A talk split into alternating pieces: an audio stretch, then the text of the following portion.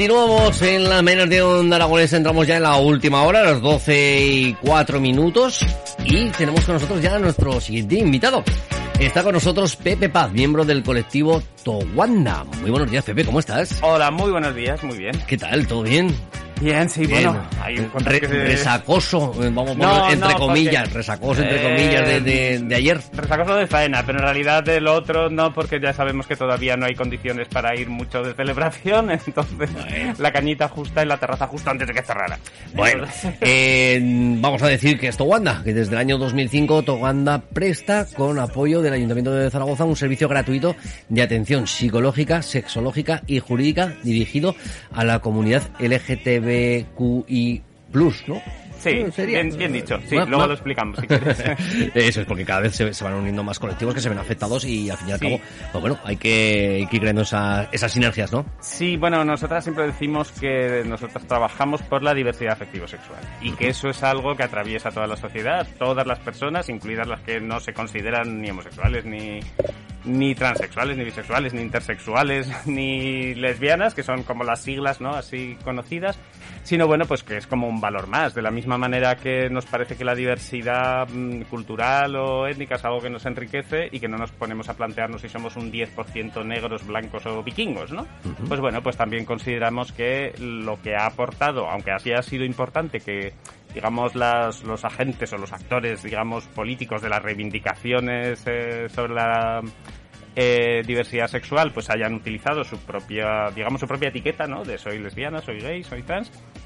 Nos parece que al final se trata de conquistar derechos para todo el mundo y dejar de ver eh, la sexualidad y la afectividad y la convivencia como dentro de una norma súper estricta que solo tiene una manera de ser, ¿no? Bueno, y por eso pues a lo largo del tiempo ahí es lo que decías, ¿no? Como que se van sumando siglas de eh, personas que entienden que las normas, digamos así, convencionales o, o que venían siendo como impuestas de alguna manera socialmente, pues les, les impiden ¿no? Eh, una vida pues, libre y feliz como querrían. ¿no? Sí, todavía no, no- todavía queda un camino. Eh, Sí. ¿Se ha avanzado?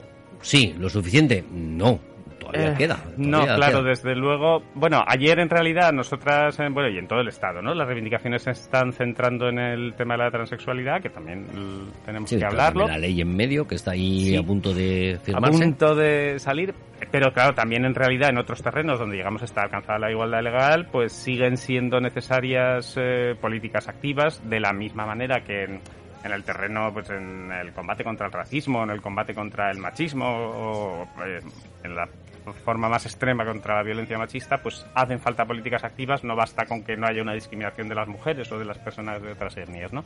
Bueno, pues en esto lo mismo, ¿no? Cuando partes de una situación de desigualdad previa, sabes que tiene que haber políticas activas. En Aragón tenemos dos leyes desde 2018 que en su mayor parte se dedican a políticas activas, pero luego falta desarrollarlas y complementarlas y esto ya sabemos que es un trabajo permanente, ¿no?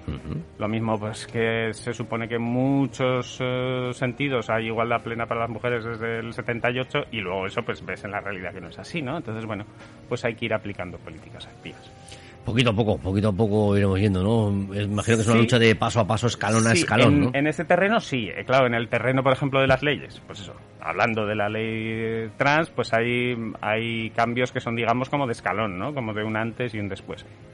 Y la verdad es que, bueno, en ese sentido, y hablando así como también un poco en, como en valoración de cómo ha sido este tiempo, este mes del orgullo y hacia dónde parece encaminarse, pues bueno, ahí tenemos como sentimientos, percepciones todavía encontradas, ¿no? Porque la ley trans, eh, desde luego va a ser un éxito que se consiga una ley que reconozca en cierta medida eh, la autodeterminación de género para tantas personas, porque hay que recordar que las personas transexuales han sido las que han liderado el orgullo desde los disturbios de Stonewall hace más de 50 años a la primera manifestación en Barcelona en el 76 o las manifestaciones en todo el estado y también aquí, ¿no? Porque eran las más visibles y al fin y al cabo también las que eh, tenían más que perder en su vida cotidiana precisamente por esa visibilidad.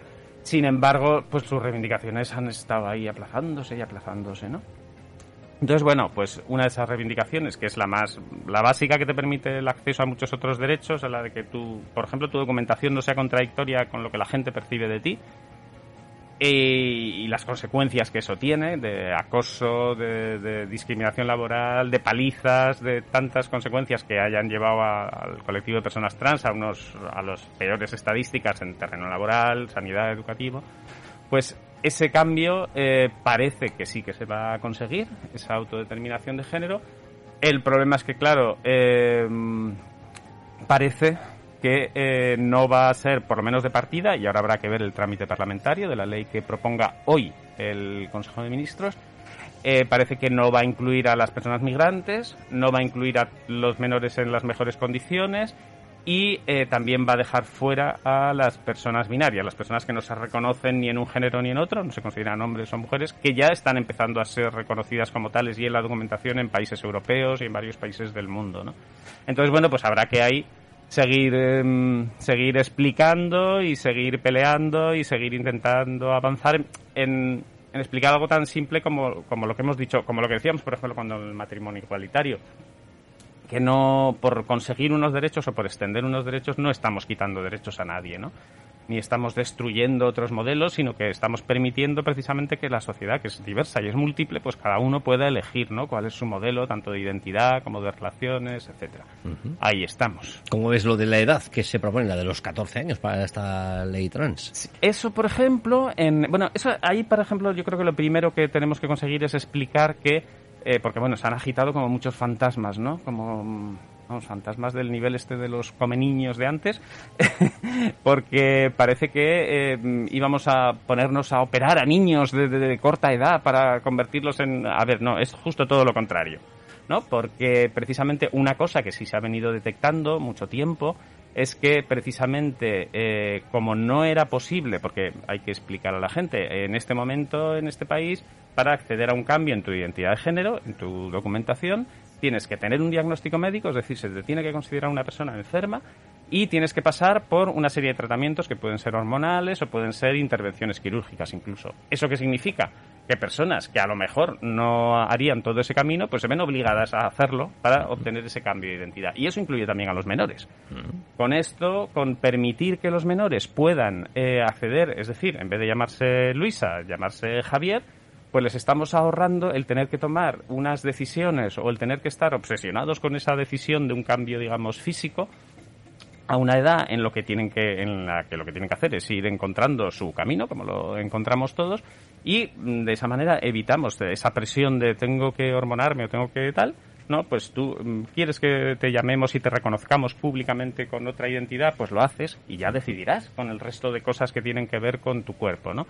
Que es lo que ha pasado en otros países donde se ha permitido eh, ese cambio de identidad de género y que luego las las personas menores pues puedan elegir ¿no? más adelante si van haciendo cambios ¿no? que además no, no todos los cambios que se hacen o los cambios hormonales por ejemplo son cosas irreversibles ni son comparables a los cambios quirúrgicos bueno pues eso mm, normalmente se va haciendo con un escalonamiento que la persona a la que, está teniendo esa vivencia es la que va decidiendo, ¿no? Que es lo que con diagnósticos médicos, incluso con diagnósticos psicológicos, ¿no? imagino que, habrá una serie de, Normalmente, no, lo que quiero decir, cuando hablamos de diagnósticos sí que estamos eh, pensando en, pues eso, en, en una patología que tiene una persona, pero eso es muy distinto de que tú tengas, que es lo que también se buscaba con la ley, se busca con la ley, que tengas acceso a, respetando desde luego tu, tu, autonomía para decidir qué quieres hacer, pero sí tengas acceso pues a la asesoría que tú creas que necesitas, que puedas consultar psicólogos, puedas consultar médicos, puedas informarte, ¿no? Que no es contradictorio el que no, no te digamos un diagnóstico, eres, eres una persona enferma, no, no hace falta ser una persona enferma. No, por enferma, sino, sino, por seguridad. Yo principalmente por, seguridad, es decir, que no llegue un niño o una niña con 14 años, igual que cuando tienes 8, pues eh, siempre quieres, vas a querer que, te pongan gafas, ¿no? Porque eh, parece que vas a molar más con gafas y mamá, papá, no veo, necesito gafas, que no veo bien, que no veo la pizarra y al final por pues, los padres acaban yéndote al médico, tal, no sé qué, pues ves como no necesitas, bueno, en algunos casos pues sí que necesitas, ¿no? Sí, en algunos casos sí que son reales, pero me imagino que no sé si... En cualquier caso, lo que se pretende siempre es que... Que no sea un capricho, es decir, o que no sea simplemente, no un capricho, sino que no sea una idea de ese momento de mm, me quiero cambiar de nombre porque ahora, eh, lo que sea, eh, estoy así y que que no pueda ser un error de cara a un, a un futuro, de que hubiera que volver a un paso atrás, porque simplemente ha sido un. No sé si somos momentos. conscientes de que continuamente tomamos, y los niños eh, toman decisiones y cabría preguntarse hasta qué punto libres, ¿no? Porque siempre vivimos, no somos, eh, mm, no somos animales individuales, ¿no? Vivimos siempre en sociedad y todas nuestras decisiones están condicionadas por todo lo que hay alrededor. Continuamente los niños visten ropas que marcan muy claramente su género. Continuamente incluso a las niñas se las hipersexualiza, se ve a niñas de cuatro años con bikini.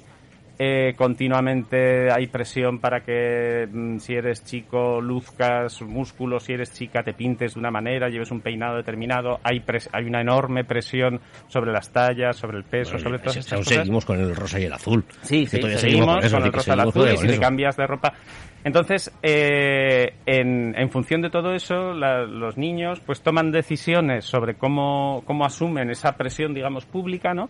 Y eso no nos parece que sean unos, eh, fíjate, un error y un capricho porque estamos acostumbrados a ello, porque es lo que vemos normalmente, que tú te adaptes a cuál es la imagen que se supone que tiene que dar, ¿no? Y cuando un niño decide, o una niña decide, pues no, yo quiero eh, tener, digamos, la apariencia física que se identifica normalmente con otro género, pues bueno, pues ya sabemos, ¿no? Porque si llevo pantalones cortos, que si llevo el pelo corto, que si me dedico a trepar por los árboles. Eh, y además no quiero que me llaméis Laura porque eso me suena muy a de chica, quiero que me llaméis Lau. O a lo mejor decide que quiere que se llame Lucas. Eso de repente sí nos parece que es como un una decisión ahí de un capricho y una cosa que puede tener efectos negativos. Habrá que plantearse si esos efectos negativos vienen de esa decisión, que puede ser tan válida a lo mejor como la de llevar unos... Em, unos vestidos hasta el suelo y unos tacones en el campo, en vacaciones, ¿no? Eh, que es lo, lo que muchas niñas se les ve ahí como forzadas o si el problema la tiene la sociedad, que ve eso mal desde fuera, ¿no? Que es también mucho lo que nos pasaba en otros terrenos o, que o lo que ha pasado eh, pues también durante mucho tiempo con la homosexualidad o con el lesbianismo, en realidad cabía preguntarse, por ejemplo, porque se decía también, eh, tienes que, vale, que tu niño o tu niña pueda tener, le puedan gustar personas de su mismo sexo, está bien, pero protégelo, que no lo enseñe ahora, porque eso va a ser peligroso para él. Pues hombre, no. Lo que hay que cambiar es la sociedad que resulta peligroso para esa persona, no evitar que esa persona. Entonces, en el tema de la identidad, pues mm, creemos que la cuestión es la misma, ¿no? Muy parecida que el, si el problema es que los niños se llamen de una manera o, es de, o de otra y eso es lo que creemos que es peligroso para la sociedad, pues hombre, hay que, hay que darle una vuelta. Tenemos que ser la sociedad la que permitamos que la gente tenga nombres como si se pone un Mohamed cuando se llama María. ¿Cuál es el problema? ¿no? Que nosotros tenemos asociado ese Mohamed a unas características que, uy, eso no está integrado en esta sociedad. Pues bueno, pues igual es, es en, esa sociedad en la que hay que introducir los cambios, ¿no? Y es que, claro, cuando, cuando veíamos lo de las siglas, recuerdo que mm, hace un año, una cosita así, con, con una invitada que vino a hacernos una sección de, bueno, nos hablaba un poquito de psicología y, de incluso de sexología. Y uno de los días nos trajo eh, creo recordar, creo recordar que te lo digo así un poquito de memoria, creo que había 27 eh, diferencias, o sea, diferentes colectivos que, que, se podían llegar a identificar. Y había, sobre todo, algunos de ellos, claro, decías, esto, esto, esto no me lo creo yo, esto de dónde ha salido, o quién ha escrito esto, eh, porque no, pero no, conocíamos a ningún caso que, que pudiéramos identificar con aquello. Y, claro, pues que eh, ocurría incluso de personas que eh, había un género, no me acuerdo qué nombre recibía, que era el de personas que habían querido cambiar su sexualidad y después de haberla cambiado se habían arrepentido y querían volverla a cambiar de nuevo.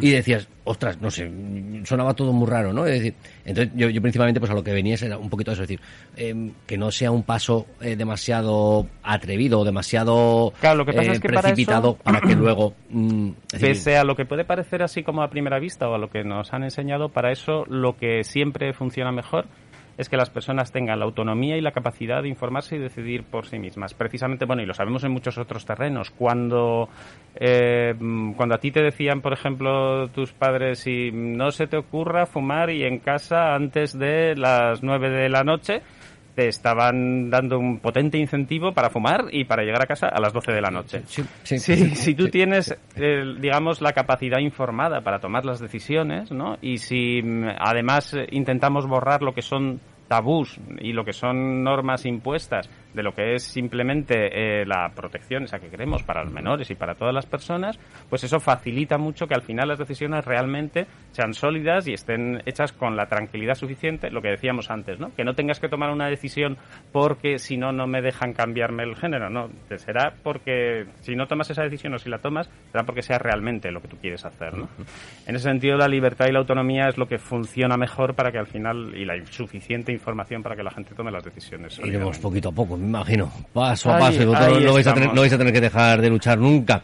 Colectivo Towanda.org es vuestra página web, eh, desde la que ofrecéis desde atención psicológica, sexológica, jurídica, dirigido para toda la comunidad de LGTBQ y lo que hay alrededor y la sociedad. Siempre decimos que, eh, además de a las personas que están cerca, incluso a los profesionales que están cerca, que muchas veces te piden ayuda, pues intentamos hacer la sensibilización para lo que decíamos antes, ¿no? Para que sea la sociedad la que se plantee si no es ella la que tiene que cambiar muchas veces, ¿no? Pues sí. Ayer fue la manifestación en nuestra ciudad, ¿no? En Zaragoza. Sí, sí ayer fue? en Zaragoza. Normalmente aquí en Zaragoza la hemos hecho tradicionalmente siempre el propio día 28, intentando eh, darle el punto de vista más reivindicativo. En otros sitios, pues Madrid y tal, lo hacen como más asociado a la parte festiva o durante mucho tiempo se ha hecho así. Eh, ahora, por ejemplo, en Madrid hay el propio 28 y el fin de semana para que quien quiera vaya de fiesta, quien quiera vaya a la parte más reivindicativa. La verdad es que fue muy bien. No lo teníamos nada claro porque, claro, el año pasado hubo que hacerlo online. No sabíamos eh, cómo estaría la gente y como podíamos haber previsto, pues la gente debía tener como muchas ganas, ¿no? Como de tantas cosas que no hemos podido hacer este tiempo. Y la verdad es que fue un exitazo. Yo creo que ha sido la más mm, potente de de las manifestaciones aquí en Zaragoza y la verdad es que, bueno, pues mm, eh, también con mucha variedad, con cosas que dices que afortunadamente ya digamos como que se te van de las manos. Es decir, tú no prevés como organización luego todo el despliegue que hay, todas las cosas que hace la gente, todo lo que expresan, ¿no? Y entonces, pues la verdad es que estamos muy satisfechos del, del resultado de ayer. Además, bueno, pues con todas las entidades LGTBI, con 20 entidades ciudadanas más, con partidos, con sindicatos, con organizaciones pues como Sorracismo, como Médicos del Mundo, una amplia representación de la sociedad zaragozana, ¿no? Entonces, estamos contentos. Ahora tenemos que ver, bueno, pues eso, esos resultados para hacia, hacia dónde van. Poco a poco, poquito a poco, de hecho ya veíamos que ayer, por ejemplo, tuvieron que retirar la pancarta desde el Ayuntamiento de Zaragoza por decisión judicial, porque con el clero hemos topado, ¿no? Sí, sí, eh, tuvieron, bueno, con em, una llamada Asociación de Abogados Cristianos, que además yo recordaba cuando nos decían estos días aquello como durante muchos años, ahora ya porque cambiaron de, mm, o, ya no están como tales en Zaragoza, pero por ejemplo teníamos en la manifestación del orgullo una asociación de eh, mujeres teólogas y siempre, por ejemplo, en las, manifestaciones de Madrid, en los sitios un poco grandes, la gente de comunidades cristianas de base, de muchas organizaciones, aquí, por ejemplo, de, la Juventud Acción Católica, durante mucho tiempo han venido porque lo que es el, eh, las personas eh, creyentes es mucho más amplio que, pues eso, es una asociación de abogados que se pone lo de cristianos para como su guerra cultural, ¿no? De que nos están aquí eh, combatiendo la religión y en realidad pues es una asociación de ultraderecha y que está difundiendo mm, eh, políticas y discursos de odio, ¿no? Pero si te llamas cristiano, pues parece que ya es otra cosa. Y sí, pues bueno, pues eh, también consiguieron que un juez de Zaragoza que mm, dictara unas cautelarísimas para quitar esa pancarta, eso también es como para planteárselo esta sociedad, cómo tenemos la judicatura en muchos ámbitos, ¿no? Que parece que vivan un poco en otros siglos. Sí. Porque luego al final todo eso no irá a ningún sitio, pero eh, por el momento eso que consiguieron.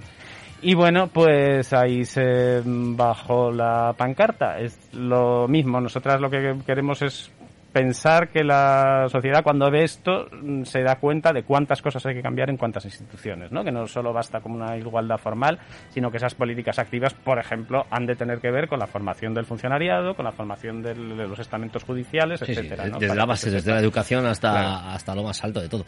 Así que, bueno, me imagino que lo que hablábamos, poquito a poco, paso a paso, se vaya haciendo bien y, bueno, habrá que seguir luchando, Pepe. Sí, sí, en eso estamos. En, eso estamos, el colectivo Towanda, que podéis visitar su página web colectivotowanda.org. Nos ha visitado, dime. Otra página que pueden ver es la de Cine Entiendo, que es el... Ah, sí, correcto, que han estado por aquí también muchas veces. Sí, la muestra que organizamos, que será en septiembre, y ahí también, digamos, hay como, bueno, siempre están, hay enlaces con lo que hacemos nosotros, pero también es una, una manera distinta y seguramente como más más entretenida que la lucha o la, o la investigación, una manera más entretenida de acercarse también un poco a la diversidad afectivo-sexual, el tema del cine. Pues en septiembre os esperamos aquí para que nos contéis la muestra de Cine Entiendo, ¿eh? o pues sea que eso no vais a librar. Pepe Paz, miembro del colectivo Togwanda, muchísimas gracias por haberte acercado hasta los micrófonos de Onda Aragonesa. Muchas gracias a vosotros. Gracias, hasta pronto. hasta pronto.